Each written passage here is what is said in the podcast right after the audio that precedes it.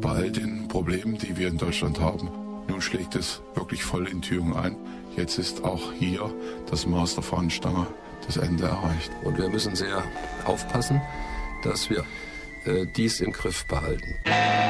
Zuerst wird gegessen. Am Morgen trinke ich Tee. Ich mag Leberwurst. Ich adoptiere. So sehe ich aus, ja.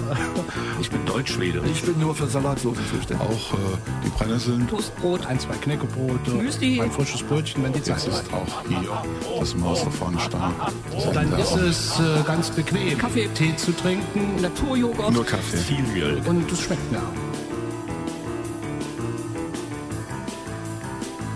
Ich glaube, wir können hier in Thüringen jedenfalls beruhigt sein. Wir sind nicht im Brennpunkt.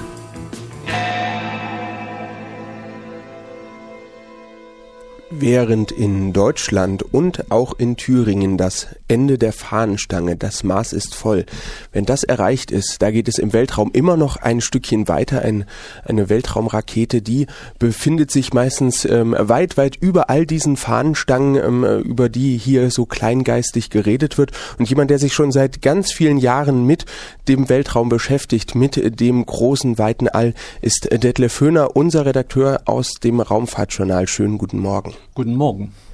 Detlef, wann hat eigentlich für dich diese Faszination Weltraum begonnen? Kannst du dich noch an dein allererstes Erlebnis erinnern?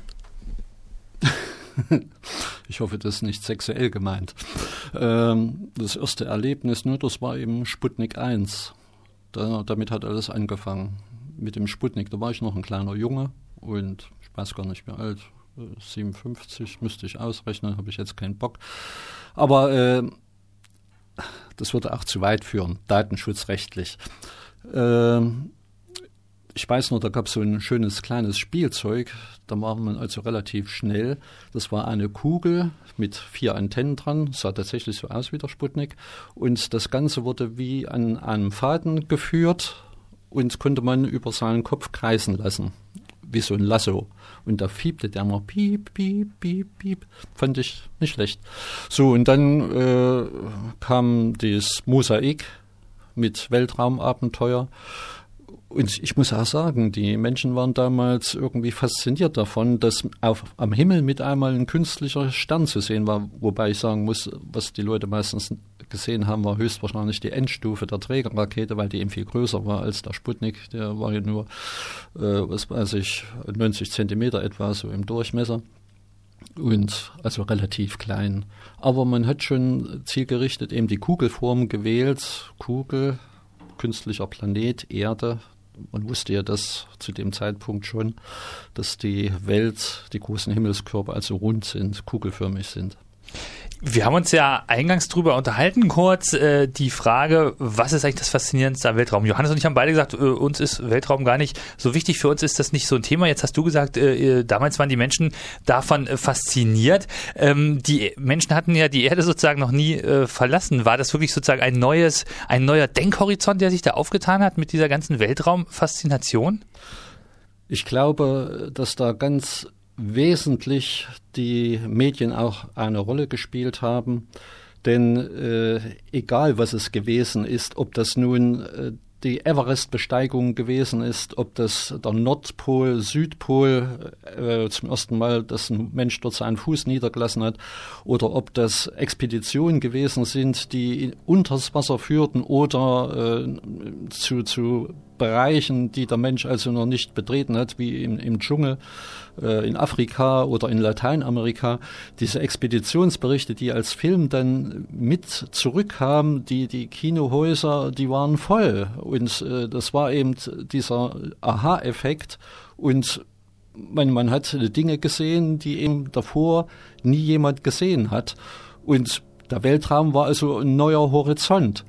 Aber der Sputnik ist ja jetzt erstmal nur so ein großes Stück Metall gewesen. Er war ja jetzt, da war ja noch kein Mensch drin. Ja, Woher? Ja. Ja, warum, warum waren dann die Menschen dann so begeistert davon, als er gestartet ist? Ja, weil sie, ich meine, in der Presse stand dann, um die und die Uhrzeit fliegt das Ding über die Köpfe und dann konnten sie am Himmel zum ersten Mal eben so, so ein Pünktchen sehen, was sich direkt verschiebt. Bis dahin war ja der Himmel, wenn man mal von Sternschnuppen absieht, wirkte das für den Betrachter relativ statisch. Also Astronomen sehen natürlich diese Bewegung, aber der normale Bürger, der sieht eben mit einmal, dass sich dort oben was bewegt. Und dann stand es natürlich fest, dass wenn wir einmal so ein Objekt im Weltall haben, dass irgendwann eben auch der Mensch fliegt. Dass es mit einmal so schnell gehen würde, das haben nur wenige geahnt. Äh, wenn ich mich daran richtig erinnere, hat man von 1980 äh, gesprochen, dass dann zum ersten Mal ein Mensch in den Weltraum fliegt. Das ist übrigens eine ganz interessante Sache. Mich hat ja vor allen Dingen immer die, diese Prognosen beschäftigt. Und wenn ich heute eben, ob das eine Wirtschaft ist oder sonst irgendwas, und sehe dann die Prognosen, die die sogenannten Experten immer tun und vergleiche das mal, was die damaligen Experten immer an Prognosen angestellt haben. Da muss ich leider sagen, es ist fast nichts eingetreten oder es ist immer anders gekommen, als man gedacht hat. Mal ging es schneller, mal ging es langsamer. Und äh, man hat auch dann andere Wege teilweise beschritten, als das geplant, äh, ursprünglich geplant wurde. Ich möchte nur daran erinnern, äh, als was also die Welt total verändert hat, die Kommunikationsschiene. Wenn vor der Sputnik-Ära bis etwa 1962, äh, da war Amerika praktisch weit, weit weg, auch von der Information her. Es gab zwar Unterseekabel, aber äh, was die, die Bilder anging, das existierte praktisch nicht. Man kam also immer mit 24 Stunden später erst in die Nachrichten rein. Und selbst die, die Radioübertragung, wenn man aus, ich erinnere mich noch an die Olympischen Spiele in Melbourne, dann hat man im Radio das Gefühl gehabt, mein Gott, ist das weit weg, weil dieses Störgeräusch der, der, Nach der Sprecher, da wurde bei den Olympischen Spielen mal lauter, mal leiser, das schwankte immer. Und da hat man wirklich das Gefühl gehabt, das, das muss unwahrscheinlich weit weg sein. Also diese Atmosphäre, die rüberkam. Und dann wurde dieser erste Kommunikationssatellit gestartet. Äh, Telstar war das. Das waren alles noch so Versuchsexemplare. Da war es zum ersten Mal möglich, dass man 15 Minuten lang zwischen den alten und den neuen Kontinent eine Funkverbindung hatte, wo man also Bilder austauschen konnte, Fernsehbilder. Dann hat man noch so verschiedene andere Experimente gemacht mit einem Ballonsatelliten. Echo hieß das Gerät. Das war übrigens das, was die Leute auch sehr fasziniert hat, weil der Ballon 40 Meter Größe. Das erste Experiment waren 30 Meter, beim zweiten dann 40, Zent äh, 40 Meter Durchmesser hatte, Aluminium beschichtet. Und der war natürlich sehr, sehr hell und gut zu beobachten. Da hat man auch äh, zwischen äh, Sowjetunion, Frankreich dann über den Kontinent nach den USA erste Experimente ausgetauscht, das zu Zeiten des Kalten Kriegs. Da würde ich vielleicht gleich mal einhaken. Kalter Krieg ist ja ein gutes Stichwort. Amerika ist auch schon gefallen. Diese ganze Weltraumbegeisterung hat ja so zwei Seiten, meiner Meinung nach. Also einerseits mhm. ging es natürlich klar um die Blockkonfrontation. Man muss sich ja nochmal vorstellen, die Welt war zweigeteilt. Es gab sozusagen den, die kommunistische Welt und die kapitalistische Welt. Es war natürlich ein Wett Wettlauf. Auch ein Grund, warum einige Sachen vielleicht schneller gegangen sind. Es wurde viel Geld investiert. Es ging ja auch um hochsymbolische Dinge, also nicht nur um Technik. Und andererseits, auf der anderen Seite, ist diese Technikbegeisterung ja erstmal über die politischen Einstellungen hinaus. Also Technik ist sozusagen ein, Wettstreit, wo man einerseits gegeneinander arbeitet, aber natürlich andererseits auch miteinander. Wie hast du denn das damals wahrgenommen? Ging es eher darum zu sagen, es ist der technische Fortschritt der Menschheit, der im Vordergrund steht, oder geht es darum, äh, dass unterschiedliche Systeme ihre Leistungsfähigkeit unter Beweis stellen?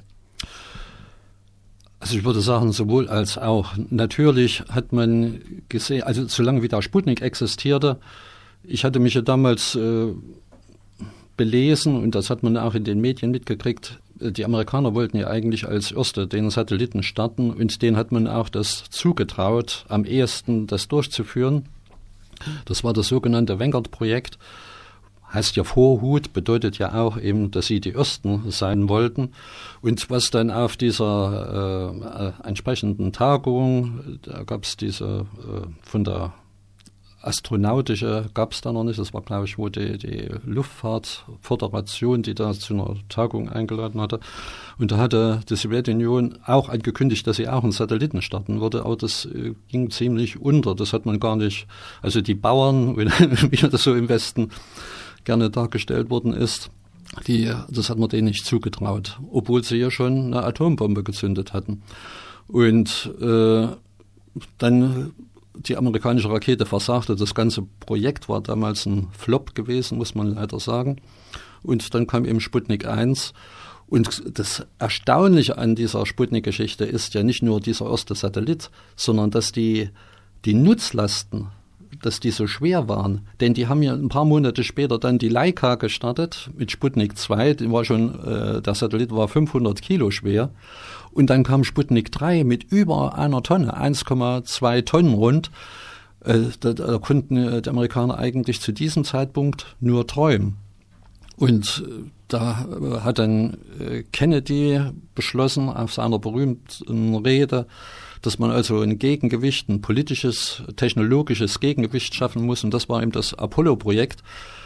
Und sicherlich wurde äh, offiziell öfters gesagt, ja, wir müssten gemeinsam das Weltall erobern, aber die Situation war ganz einfach nicht. Man muss ja auch dann die politischen, realen Konstellationen sehen, die auf der Welt gerade getobt haben, was hier heute ziemlich ausgeblendet wird. Äh, weil die, die Demokratien, die westlichen Demokratien sind ja die Guten und die anderen waren die Bösen. Und was mich dieser Tage besonders amüsiert hat, ist, da ging es um eine Kolonie, äh, die angeblich das Mutterland ja aus reiner äh, Nächstenliebe dann in die Freiheit entlassen hat. So war ja das gar nicht. Die äh, Kolonien haben massiv um ihre Unabhängigkeit gekämpft und sind meistens also von den westlichen Demokratien dabei unterstützt worden, denn die haben meistens Krieg geführt gegen diese Kolonien. Also es war unwahrscheinlich viel Konfliktpotenzial vorhanden. Ich erinnere an die Kuba-Krise wo wir damals hier in Erfurt sogar äh, demonstriert hatten, auf dem Domplatz, Schulklassen, Betriebe und so weiter. Und äh, ja, ich meine, wir hätten das damit nicht verhindern können, dass es äh, knallt, aber man hat das unangenehme Gefühl gehabt, dass die Menschheit eben äh, kurz vor dem nuklearen Inferno steht und äh, wie wir heute wissen, war das dann der Deal zwischen Khrushchev und Kennedy, dass die ihre Jupiter-Raketen in der Türkei dann abgezogen hatten. Die Amerikaner und die Russen dann von Kuba ihre Raketen abgezogen hat. Also man hat immer wirklich Schiss gehabt, dass es zu einer Katastrophe kommt und hat versucht, die Dinge doch irgendwie in den Griff zu kriegen. Fünf Minuten vor zwölf. Von der Brücke unseres Raumschiffs Intergalactic melden wir uns hier. Wir sind im Montagsgespräch mit unserem Weltraumexperten und wir haben schon ein bisschen über die Zusammenhänge der Weltraumbegeisterung in den 50er und 60er Jahren geredet, dass das natürlich was mit Politik äh, zu tun hat. Ähm, ich habe auch das Gefühl, es gab so zwei unterschiedliche Ideologien, während es im kommunistischen Teil der Welt eher um sowas wie Machbarkeit vielleicht ging, also dass man technisch die Natur, das Weltraum, den Kosmos bezwingen kann, äh, gibt es ja die Rede von äh, John F. Kennedy Kennedy, wo er von der New Frontier gesprochen hat, also das, was die amerikanische Gesellschaft ausmacht, quasi immer die Grenzen äh, vorwegzuschieben, dass man das, nachdem Amerika ja nun dann quasi ganz von den äh, neuen Siedlern eingenommen war, ins Weltraum transportiert hat. Äh, gab es unterschiedliche äh, Ideologien sozusagen dahinter, hinter dieser Weltraumbegeisterung? Würdest du das auch so sehen? Ja, sicherlich äh, gab es unterschiedliche Ansätze zumindest offiziell. Wobei inoffiziell, man hat ja, was die Sowjetunion anging, sehr wenig Konkretes gehört, was sie eigentlich für Pläne haben. Es wurden natürlich auf Tagungen Pläne veröffentlicht, dass man also äh, Raumschiffe baut, die äh, raus in den Kosmos fliegen. Die Rede war vom Mars, vom, vom Mond erstmal klar, große Raumstation. Man hat sich immer auf den Tsiolkovsky, also den Vater der Raumfahrt, aber immerhin der erste, aber man sagt ihm gerne der russischen Raumfahrt, äh, der hat ja diesen Drei-Stufen-Plan damals äh, gesagt, dass man also erstmal äh, in den Weltraum fliegt, bemannt, dann eine Raumstation baut und dann mit dieser Raumstation dann zum Mond und zum Mars, also Raumschiffe auf der Raumstation zusammenbaut und dann weiterfliegt.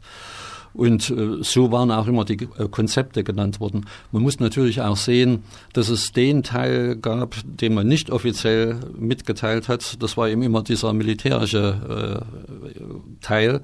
Und der war also immer auf beiden Seiten auch eine ganz, ganz wichtige Komponente. Das das ist ganz einfach so gewesen. Das fängt an mit der Trägerrakete, die ja heute noch im Einsatz ist. Die sogenannte Soyuz-Rakete, Semyorka äh, wurde die damals äh, genannt, die nicht nur den Sputnik ins All gebracht hat, sondern eben auch Gagarin und alle weiteren äh, bemannten Missionen bis hin zur Raumstation. Und äh, die war ursprünglich mal geplant, um eben zum Beispiel eine äh, Wasserstoffbombe zu transportieren. Das war also der Anfang dieser Rakete. Und Korolev, der Chefkonstrukteur der russischen Raumfahrt, hatte aber immer im Hinterkopf auch äh, Wissenschaft zu betreiben, also zu anderen Planeten zu fliegen. Das war also sein großer Traum.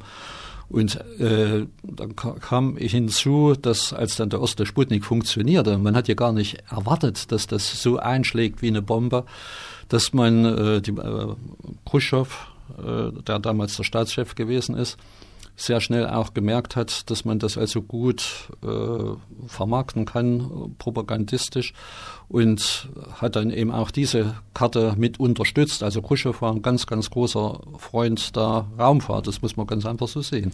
Über den militärischen Teil und auch die Kritik an Weltraum und Weltraumforschung kommen wir vielleicht noch drauf zu sprechen. Vielleicht kommen wir noch mal ein bisschen zu deiner äh, Person. Du hast es ja eingangs gesagt, ein kleiner Sputnik war ein bisschen der Ausgangspunkt. Äh, hast du denn auch gerne Science-Fiction-Literatur gelesen? Das fing damit praktisch an. Also äh, uns, ich weiß noch, ob das nun äh, Atomvulkan Kolkonda war, der auf der Venus spielte. Damals, das ist auch so ganz interessant, damals hatte man die äh, Vorstellung, dass die Venus nicht nur die Schwester der Erde ist, sondern dass auf diesem Planeten praktisch so eine Art Urzeitwelt äh, existiert, also Urozeane wo noch äh, so eine Art Dinosaurier spazieren gehen. Das war so die Vorstellung, was dann erst äh, etwa 62, 63 dann wie eine Seifenblase platzte, als eine amerikanische Raumsonde Mariner 2 an der Venus vorbeiflog. Bilder konnten damals noch nicht so in der Form übermittelt werden, aber die Daten die hatte dann über 400 Grad Oberflächentemperatur gemessen. Man spekulierte noch, das könnten Messfehler sein und so, aber viele meinten auch, nee, nee, äh, das ist Fakt.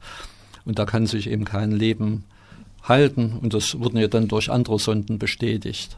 Trotzdem nochmal zur Science-Fiction-Literatur zurück. Hat dich dann eher das Technische daran interessiert oder eher die Frage, wie werden Menschen in der Zukunft miteinander leben?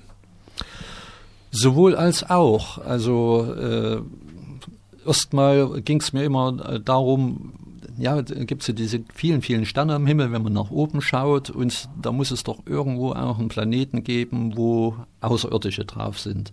Und Außerirdische, äh, ich weiß noch, äh, gab es ja aus dem Westen so kleine Heftchen, die ab und zu mal hier mit äh, einflossen. Und da waren immer irgendwelche Monster, Ungeheuer, die Außerirdischen sahen meistens übel aus, die die Menschen auch übel mitspielen wollten. Und äh, das war eine Form, wo ich mir gesagt habe, könnte das so sein? Und auf der anderen Seite im äh, Osten oder im Ostblock äh, wurde einfach der Außerirdische, denn das waren meistens dann überlegene Zivilisationen, die waren, äh, na wie soll ich sagen, eigentlich immer lieb. Also mit denen haben wir keinen Krieg geführt.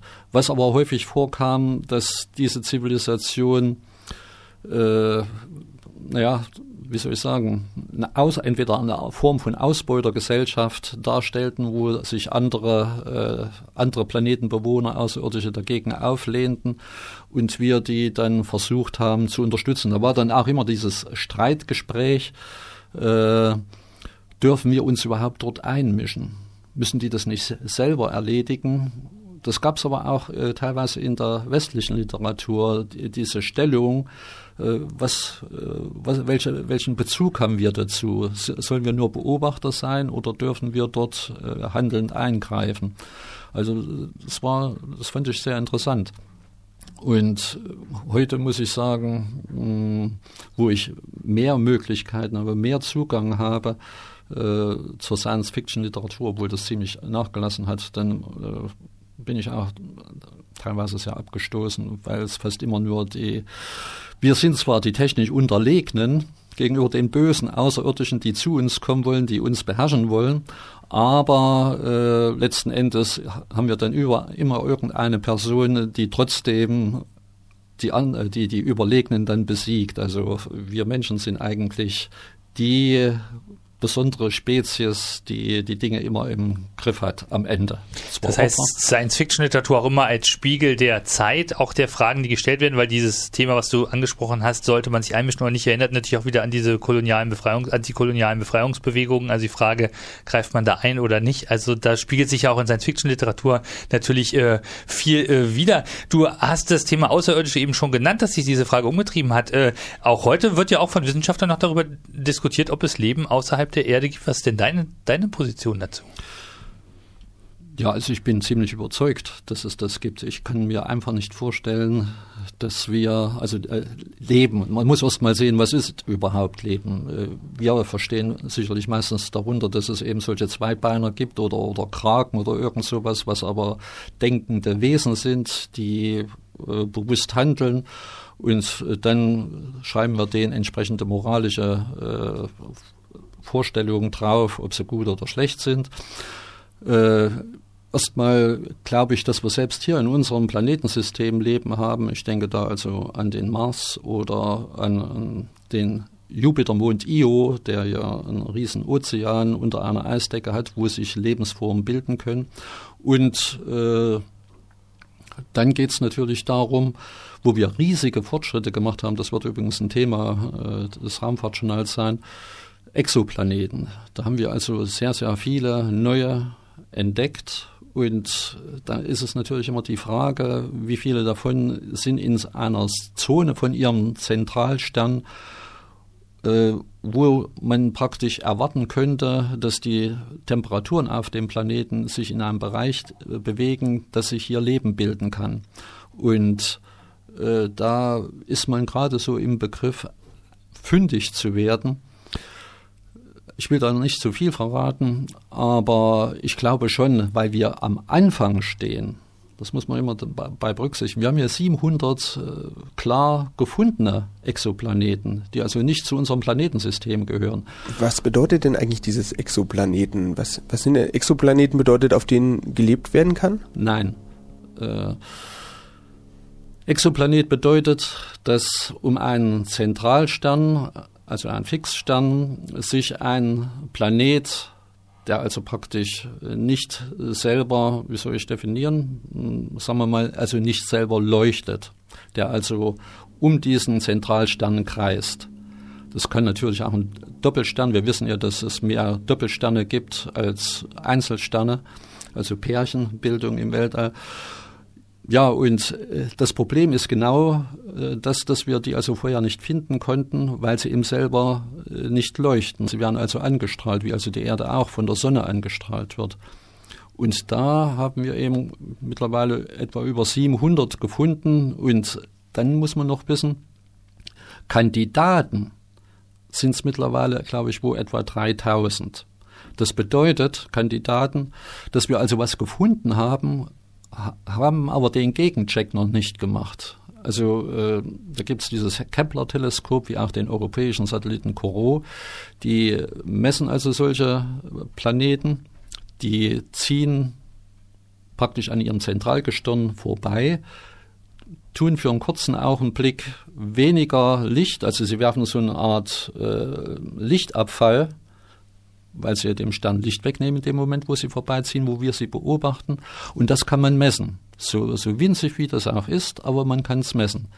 Was wir aber dann noch nicht wissen, ist, äh, wie weit er entfernt ist, wie groß er ist, was er für eine Atmosphäre hat. Das sind also alles unbekannte Größen und da muss teilweise dann von der Erde aus gegengecheckt werden mit äh, so einer Art Doppler-Effekt. Das bedeutet, dass also gemessen wird, ob der Zentralstern wackelt, also sich ein bisschen bewegt, mal ein bisschen mehr zu uns, ein bisschen weiter weg. Und äh, diese Lichtkurve, die kann man messen und kann das dann entsprechend auswerten. Daran kann man die Masse des umkreisenden Objektes feststellen. Ich will das mal nicht so sehr vertiefen, außerdem bin ich kein Wissenschaftler. Und, Bei äh, mir tun sich zumindest eklatante Wissenslücken auf, was das Weltraum betrifft. Ja, merke ich auch gerade. ja, und äh, auf die Art und Weise hat man jetzt also äh, 700 gesicherte und äh, Kandidaten gefunden, 3000 etwa. Und äh, dieser Gegencheck, der hat bis jetzt für die 3000 noch nicht äh, stattgefunden.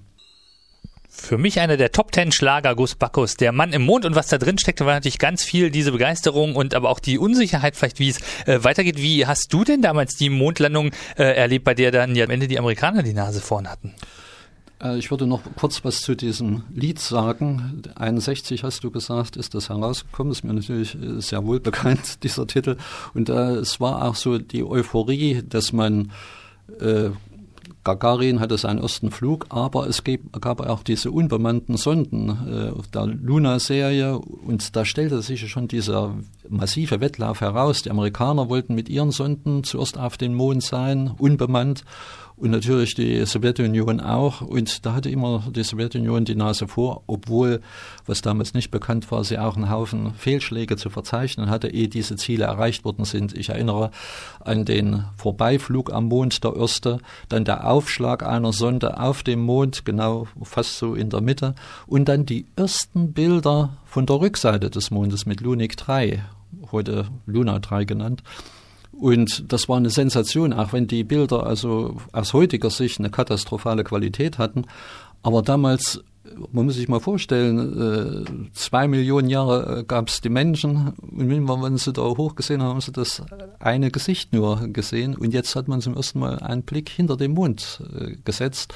Und das ist schon erstaunlich. 66 dann die erste unbemannte weiche Mondlandung von Luna 9, auch mit vielen, vielen Vorversuchen, dann die amerikanischen Surveyor, die dort niederging, und dann Weihnachten 1968 Apollo 8 äh, mit der Mondumkreisung. Das ist auch eine interessante Geschichte. Man wusste durch Aufklärung, dass die Sowjetunion damals unbemannt, äh, bemannt um den Mond fliegen wollte, also eine Mondumfliegung machen wollte. Man hatte also äh, mehrere Versuche gemacht. Luna 5 war so ein äh, Sond 5, Entschuldigung, Sond 5 war dieser Flugkörper, der praktisch ein Soyuz-Raumschiff ohne Orbitalsektion darstellte und äh, den Mond umflogen hatte und erfolgreich auch zur Erde zurückkam. Was man nicht wusste, ist, dass es immer technische Probleme gegeben hat, sowohl mit der Trägerrakete als auch den Sondenraumschiffen, aber man nahm an, dass der nächste Flug, nachdem Luna 6, äh, Son 6, Entschuldigung, äh, auch scheinbar erfolgreich verlaufen ist. Zumindest wurde das so verkauft. In Wirklichkeit war das aber nicht so, denn es gab eine Bruchlandung. Also wenn äh, Kosmonauten an Bord gewesen wären, die wären tot geworden, äh, to tot gewesen. Und da haben die Amerikaner gesagt, eigentlich wollten wir das Raumschiff Apollo in der Erdumlaufbahn testen, aber wenn die Russen uns zuvorkommen, dann müssen wir was dagegen setzen. Wir fliegen zum Mond. Und das war 1968 mit Apollo 8, dieser berühmte äh, Mondumkreisung, Heiligabend, wo viele den Fernseher am Christ, neben Christbaum anhatten und äh, dann eben diese Mondumkreisung sahen. Das war zum ersten Mal, dass auch man die Erde als Stern wahrgenommen hatte. Also sie haben ja nun zurückgeblickt auf unsere Erde und man sah diese winzig kleine Kugel und da kann natürlich schon einiges im Kopf äh, sich bewegen. Man wusste das zwar, aber jetzt sagen wir mit einmal, dass es so klein ist und die Probleme, die sie alle auf dieser kleinen Kugel haben, die ja, wenn man einen Finger ausstreckt, einen Daumen ausstreckt, in den Daumennagel praktisch passte. Und äh, offensichtlich hat das auch äh, massiv die Grünbewegung mit bewusst oder unbewusst mit äh, unterstützt, dass es gilt, diese der Westen sagt immer die Schöpfung, die, die, diese Welt äh, zu bewahren. Denn es gibt nichts anderes. Wenn man nach unten geguckt hat auf den Mond, sah man eben diese Steinwüste. Und das war das einzige blau-weiß leuchtende Objekt, wo Leben existierte. Wie lange dauert denn eigentlich so eine Reise zum Mond? Wie lange hat denn die Apollo 8 gebraucht? Ja, vier Tage sind sie hingeflogen, haben dann am Mond ihre Tätigkeit, äh, entweder einen, Ta einen Tag bis äh, fast vier Tage bei der letzten Mission. Äh, also extrem hochgerechnet, vier Tage, es waren eigentlich eher drei Tage. So, und dann drei Tage Rückflug. Äh, also etwas über eine Woche hat das Ganze gedauert. Jetzt können wir natürlich nicht äh, in einem Montagsgespräch mit äh, Detlef Höhner äh, sein, ohne den Mann zu würdigen oder auch darüber zu sprechen, der natürlich gerade äh, in den äh, Ostblockländern relativ stark zur äh, Begeisterung beigetragen hat, nämlich Juri Gagarin. Ein Ring heißt nach ihm, es gibt ein Denkmal hier und er war ja auch selber in Erfurt. Ähm, wie hast du damals diesen Besuch erlebt? Ja, also ich habe den, bin ich schon öfters gefragt worden und ich muss sagen, ich wusste, dass der kommt und ich habe mich leider ein bisschen spät als äh, Kind oder Jugendlicher äh, aufgemacht und ich musste es dann abbrechen. Ich bin also bis zur Schmidtstädter Brücke gekommen und dann sah ich schon, also das voll war. Das war so rammelvoll dass ich gesagt habe, ich habe gar keine Chance. Ich war ja nun auch kleiner, äh, über diese Leute drüber hinwegzublicken und dann bin ich wieder unverrichteter Dinge nach Hause gegangen. Aber war Juri Gagarin wirklich sowas wie ein Pop-Idol, würde man heute Auf sagen? Auf jeden Fall. Ich meine, wer sich ein bisschen beliest darin, wo der überall empfangen worden ist, von äh, von der englischen Königin, von, von, in Indien, also auch eben nicht nur im sogenannten sozialistischen äh, Reich oder Lager, sondern eben weltweit, also eine hohe Anerkennung. Und er war ja auch wirklich sympathisch. Äh, das würde ich mal dick und fett unterschreiben. Und das war aber auch so, dass äh, ob das John Glenn gewesen ist, der erste Amerikaner in der Erdumlaufbahn, ob das dann die Apollo-Astronauten gewesen sind, die sind dann immer herumgereicht worden. Manchen mag das lästig gewesen sein. Äh, Gagarin ist es dann auch am Ende ein bisschen müde gewesen. Er wollte dann hier wieder fliegen, hat dann das Training wieder aufgenommen und ist dann eben mit dem Flugzeug tödlich verunglückt bei der Ausbildung. Aber äh, ich meine, jetzt kristallisiert sich ja in so einer Person eigentlich was, was ein ganzes Team geleistet hat. Im Prinzip äh, ist das ja eigentlich Quatsch zu sagen, das ist jetzt der, die eine Person könnte, könnte ja nichts ohne die wahrscheinlich Tausende von Menschen, die im Hintergrund quasi dafür zuständig sind, dass so eine Mission äh, verläuft. Welche Rolle hat denn da überhaupt der Einzelne? Mensch, der dann sichtbar wird für uns. Vor allem Gagarin, saß der einfach nur da drinnen, still drinnen und hat gewartet, bis sie wieder zurückkam oder hatte der dort auch wirklich einen Knochenjob zu leisten? Ja, da muss man erst mal wissen äh, von der psychologischen Seite her. Es gab zwar Tests mit Tieren, äh, die man durchgeführt hat, aber es gab eben auch äh, Psychologen und, und äh, auch äh, Biologen, die gesagt haben, wer weiß, wie lange so ein Organismus überhaupt, also ein höherer Organismus, das aushält, ob er verrückt wird, ganz sogar. Da hat man zum Beispiel sicherheitshalber, damit er nicht was Falsches macht, einen Sicherheitscode eingegeben dass er also nicht aus Versehen mit einmal durchdreht und urplötzlich äh, das Raumschiff äh, zur Landung zwingt sozusagen. Da musste er also fit im Kopf sein, musste den Code lösen und dann hätte er das durchführen können. Aber wie wir ja heute wissen, hat das alles geklappt. Also erstmal diese äh, biologische Barriere, wohlwissend, ich weiß nicht, was auf mich zukommt. Dann, wer also selber, äh, das geht sowohl auch den, gilt auch für die amerikanischen Astronauten, die ja selber gesehen haben, wie oft also so eine Rakete denen um die Ohren geflogen ist bei Tests, dass also die Sicherheit dieser Systeme äh, vielleicht zu 50 Prozent gewährt werden konnte, obwohl es Rettungsraketen gegeben hat. Aber das Gesamtsystem äh, war doch noch relativ anfällig. Und ich muss auch sagen, bis zum heutigen Tag wissen wir, dass Raumfahrt also äh, eine doch recht gefährliche Geschichte nach wie vor ist. Man gibt sich zwar viele Mühe, so sicher wie möglich das zu machen. Und dann kommt ja noch eins dazu.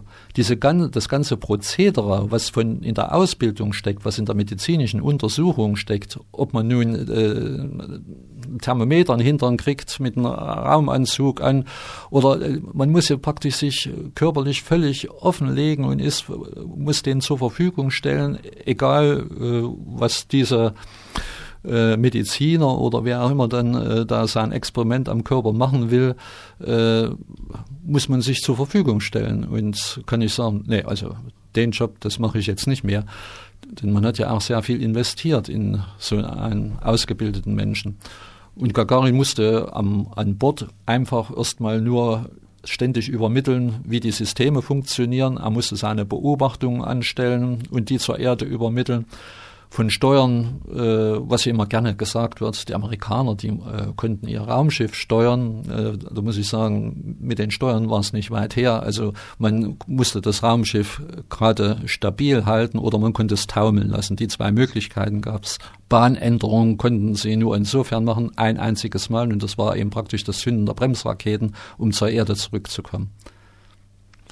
Kommen wir vielleicht äh, aus der Vergangenheit nochmal in die Gegenwart. Ich habe noch so einen schönen Merkspruch gelernt. Mein Vater erklärt mir jeden Sonntag unsere neuen Planeten. Der stimmt jetzt nicht mehr. Jetzt äh, gibt es einen neuen Spruch, der soll heißen, mein Vater erklärt mir jeden Sonntag unseren Nachthimmel, weil nämlich ein Planet abhanden gekommen ist. Wie kann denn einfach ein Planet abhanden kommen?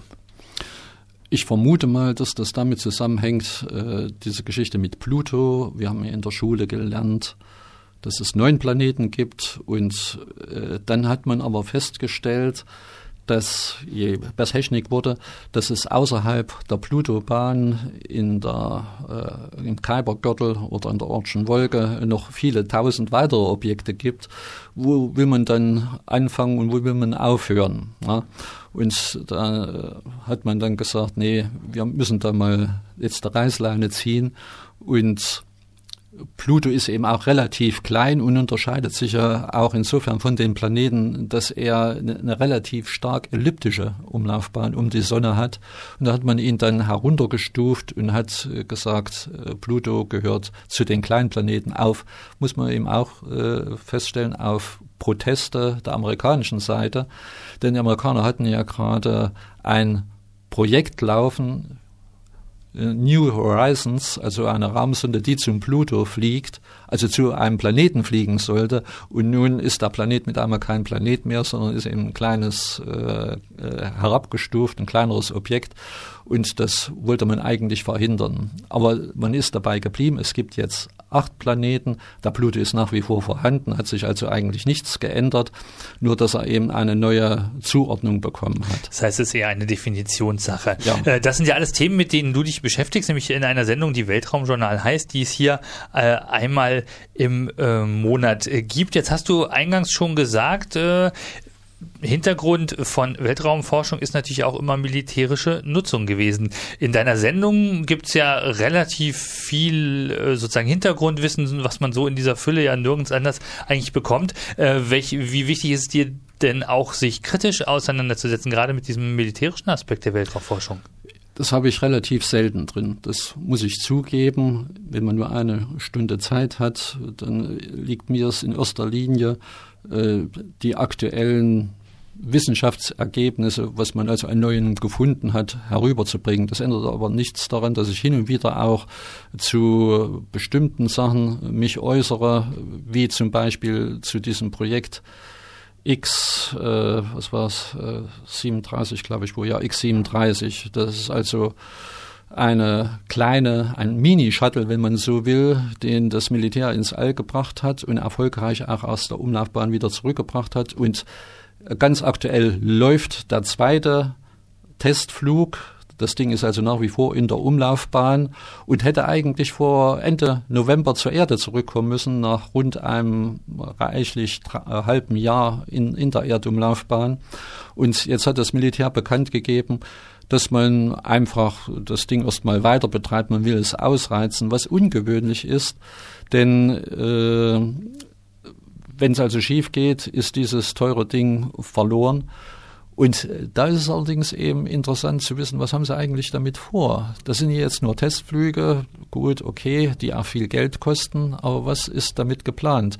Und was mich ein bisschen äh, unangenehm berührt bei der Sache, äh, da gibt es also ein Projekt, was im November zum ersten Mal erfolgreich auch getestet worden ist. Da geht es darum, dass man ein äh, Flugkörper mit einer Rakete ins, in eine Parabelbahn schießt, die das zigfache an Machgeschwindigkeiten erreicht und dieser Flugkörper dann langsam wieder herunterkommt und dann zielgenau in äh, ein strategisches Ziel trifft. Ne? Und äh, das ist also eine neue Qualität. Die USA werden damit in die Lage versetzt, dass sie weltweit innerhalb von etwa einer halben Stunde jedes Objekt auf dieser Welt treffen können. Und das auf eine andere Art und Weise, als das bisher mit ballistischen Raketen äh, möglich gewesen ist. Und ich äh, weiß nicht, warum man das braucht worüber eben auch bei jeder Mission gerne geredet wird, äh, das wird, äh, wenn also jetzt so eine Wissenschaftsmission stattfindet, wird gerne gesagt, das hat jetzt, was weiß ich, eine Milliarde gekostet. So, worüber man nicht spricht oder kaum spricht, ist, dass das Budget, was zum Beispiel die NASA äh, bekommt, äh, das in etwa adäquat nochmal das Militär genauso ein Budget zur Verfügung hat. Und wenn ich mir jetzt die Startliste angucke vom Jahr 2011, dann muss ich sagen, fast 80 Prozent aller gestarteten US-Missionen sind eben militärische Missionen. Nun gab es da einen, Satellitenstau, weil einige Nutzlasten nicht rechtzeitig fertig geworden sind, sodass also hier eine Häufung auftreten. Aber ohne diese Geräte wären bestimmte Kriegsführungen ganz einfach gar nicht möglich. Das muss man ganz einfach auch so sehen. Das fängt bei der Aufklärung an bis hin zur, zum operativen Einsatz mit den Streitkräften. Man denke nur hier an die Drohnen Pakistan, wenn dann zielgenau mit einmal äh, von Kalifornien aus äh, eine Drohne gesteuert wird, die dann was weiß ich, den vermeintlichen Schurken dann zur Strecke bringt. Meistens dann immer mit Kollateralschäden, wie man das so schön sagt. Äh, was, was, eigentlich eine ganz schlimme Angelegenheit ist. Na, und das äh, schöne GPS, was jeder heute in seinem Navi im Auto hat, ist natürlich auch eine militärische Erfindung aus der Weltraumforschung. Ja. Detlef, du hast gesagt, Tausende waren hier in Erfurt, wollten Juri Gagarin sehen. Viele haben 1968 am Fern, also am Weihnachten sozusagen, dem großen Fest ähm, mit Fernsehgerät ähm, neben dem Weihnachtsbaum gesessen und haben sich die Mondumrundung von Apollo 8 angesehen. Wo ist diese Begeisterung hin? Heute hört man so von ähm, NASA, vom Weltraum, äh, von den Weltraummissionen eigentlich nur noch wirklich am Rande und da ferner liefen in den Zeitungen Zeitungen gibt es keine große ähm, Rubrik mehr, wo sich mit den Fragen des Weltalls beschäftigt werden. Wo ist die Begeisterung hin? Naja, also ganz so schwarz sehe ich es nicht. Also es wird schon nach wie vor auch berichtet, aber in der Tat nicht so extrem, wie das also damals gewesen ist. Da spielen sicherlich viele Sachen äh, mit einer Rolle, also zum Beispiel dieser sogenannte Wettlauf zum Mond, äh, was ja wie eine, eine sportliche äh, Geschichte rübergekommen äh, oder, zelebriert worden ist von den vor allen Dingen im westlichen Medien. Wir wurde immer so gesagt, es gibt keinen Wettlauf, obwohl es den tatsächlich gegeben hat. ja, warum ist das nicht mehr so? Ich würde mal ein paar Sachen anmerken wollen. Das eine ist, nehmen wir mal so eine fantastische Sache wie das Space Shuttle nähert sich der Raumstation oder ein Soyuz-Raumschiff nähert sich der Raumstation. Wer ein Computerspiel hat, der bringt das Kunststück fertig, innerhalb von zehn Sekunden äh, dort äh, anzulegen und seine Operation dann anschließend durchzuführen. Wer sich das mal live anguckt, wird feststellen, dass so ein Rendezvous-Manöver äh, sehr, sehr lange dauert, das Annähern sehr lange dauert. Dazu hat erstmal gar keine Fernsehgesellschaft Muße und Lust, das stundenlang zu übertragen, wo man nichts weiter sieht als vielleicht ein Kopplungsadapter und das Ding langsam immer größer wird. Also das ist langweilig. Äh, und so, und dann kommt ja noch eins dazu, deshalb gibt es ja auch diese wunderbaren Geschichten, die Apollo-Lüge und Verschwörung und so weiter, dass es eben sehr, sehr lange zurückliegt. Äh, 2019 sind es, glaube ich, wohl dann 50 Jahre her äh, wo ein Mensch auf dem Mond gelandet ist. Wir haben zwar mit hochauflösenden äh, Mondsatelliten mittlerweile die Landefähren fotografiert, wir haben die Laufspuren äh, gesehen, zwar nicht einen einzelnen Fußabdruck, aber äh, die haben solche Linienfelder zurückgelassen, dass man also sieht, wie sie langgelaufen sind. Das kann man sich alles angucken. Aber äh, dann, was ich auch entsetzlich finde, ist, dass die Moderatoren selbst, die von Wissenschaftsmagazinen, offensichtlich gar kein, keine Lust und keinen Bock haben, sich richtig damit auseinanderzusetzen. Sie erzählen also häufig auch mit erschreckendem Maße, muss ich leider meinen lieben Kollegen sagen, Stuss. Und äh, da kommen also mehrere Dinge zusammen.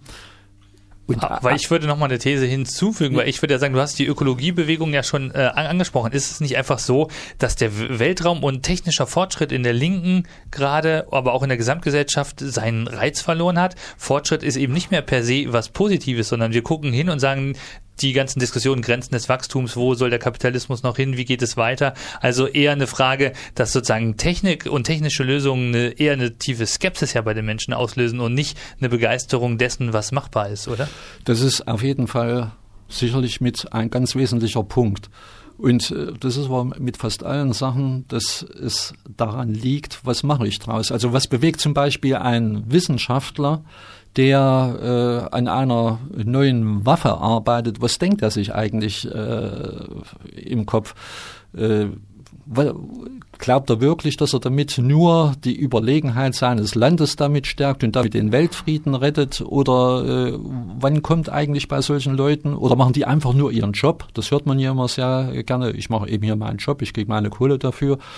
Und viele wissen es auch nicht. Ich habe mich äh, als äh, der Herr Schröder noch am an, an Kanzler gewesen ist, da tauchte ja die Diskussion hier in der Bundesrepublik auf, dass wir Elite-Universitäten äh, gründen sollten und äh, hat dann immer auf, mit dem Finger auf die Spitzenuniversitäten der USA gezeigt. Und da wurde unter anderem eben gesagt, dass eine Elite-Universität in den USA, was ich, ein Budget hat, sagen wir mal, fünf bis zehn Milliarden Dollar. So. Und da wollten sie offensichtlich den Leuten tatsächlich weismachen, dass diese, dieses Geld, dieser riesige Betrag ausschließlich daher kommt, dass also Absolventen, wenn sie dann was geworden sind, äh, Kohle zurückspenden oder dass äh, bestimmte nette Sponsoren da ein bisschen Geld rüberlangen. Das ist aber eben nur ein Teil der Wahrheit. Viele wissen gar nicht als Studenten, dass sie zum Beispiel massiv an Projekten arbeiten, den das Pentagon vergibt bestimmte militärische Projekte an die Universitäten, wo es also wo Geld fließt und äh, der Student oder der Professor, der daran arbeitet, weiß gar nicht, das ist also wie so ein kleiner Mosaikstein, den er zugeordnet kriegt, an den arbeitet er und er weiß aber nicht, wenn das dann abgeliefert wird, zu was dieser einzelne Mosaikstein dann zählt. Und äh, das ist sicherlich dort viel, viel ausgeprägter, als äh, das zum Beispiel hier in äh, Europa der Fall ist. Also, äh, ja. Die Themen zum Weltall sind genauso wie das Weltall selbst unendlich. Wir könnten wahrscheinlich noch ein paar Stunden weiter diskutieren, aber. Aber ein, eine Sache möchte ich doch noch ah, unbedingt. Also, ja, entschuldige. Äh, warum ist das heute so? Wir haben heute die äh, Computersysteme, Computerspiele und so weiter. Und es ist sicherlich eben interessanter, mit äh, so einem Computerspiel in eine von Menschen geschaffene virtuelle Welt äh, zu rücken und sich äh, daran zu erfreuen, als ganz einfach äh, das, was die Natur uns zur Verfügung stellt, du hattest eben gerade die, die äh, Ökoschiene gesagt, äh, davon gibt es eben viele, die also vielleicht weniger in den Wald hinaus spazieren und, und sich die Naturerlebnisse angucken, als viel lieber eben sich vor so einen Bildschirm setzen und dann ein nettes Spiel spielen ich weiß nicht, ob das besser ist. Wie gesagt, das Spiel ist ja von Menschen geschaffen worden. Die Frage werden wir jetzt nicht mehr klären können. Klären können wir aber auf jeden Fall andere Dinge, nämlich, äh, dass das Weltraumjournal jeden äh, Sonntag und jeden Montag in der Reprise von 11 bis 12 Uhr einmal im Monat am letzten Sonntag zu hören ist. Wer also mehr Informationen zum Weltraum haben will, der kann fachkundige Informationen im Weltraumjournal bei Radio Frei bekommen. Aber Detlef, worum, ganz kurz, worum wird es in deinem nächsten Weltraumjournal gehen? Ja, also ich erwähne das hier schon um Exoplaneten. Und äh, dann hoffe ich, das weiß ich noch nicht, äh, da arbeite ich noch dran, dass es um eine russische Mission geht, aber nicht Phobos Grund, sondern äh, Spektrum, Ra äh, Quatsch, Radio Astron. Da geht es um einen Satelliten, der äh, tief in das All mittels Interferometrie schauen kann. Also Ach, was soll ich jetzt das groß erläutern? Hört einfach rein. Ein gutes Stichwort. Äh, ich danke dir erstmal dafür, dass du hier warst. Jetzt haben wir relativ lange geredet. Es ist nämlich mittlerweile schon 10.05 Uhr und wir schließen jetzt mit einer Musik an, die stammt nochmal von äh, Juri Gagarin und da steckt jetzt ein Wort drin, das du gerne benutzen wolltest heute, Johannes. Weltraumbahnhof, Frank. Weltraumbahnhof. Genau, es gibt nämlich einen Weltraumbahnhof, der heißt Baikonur und so heißt auch das nächste Lied.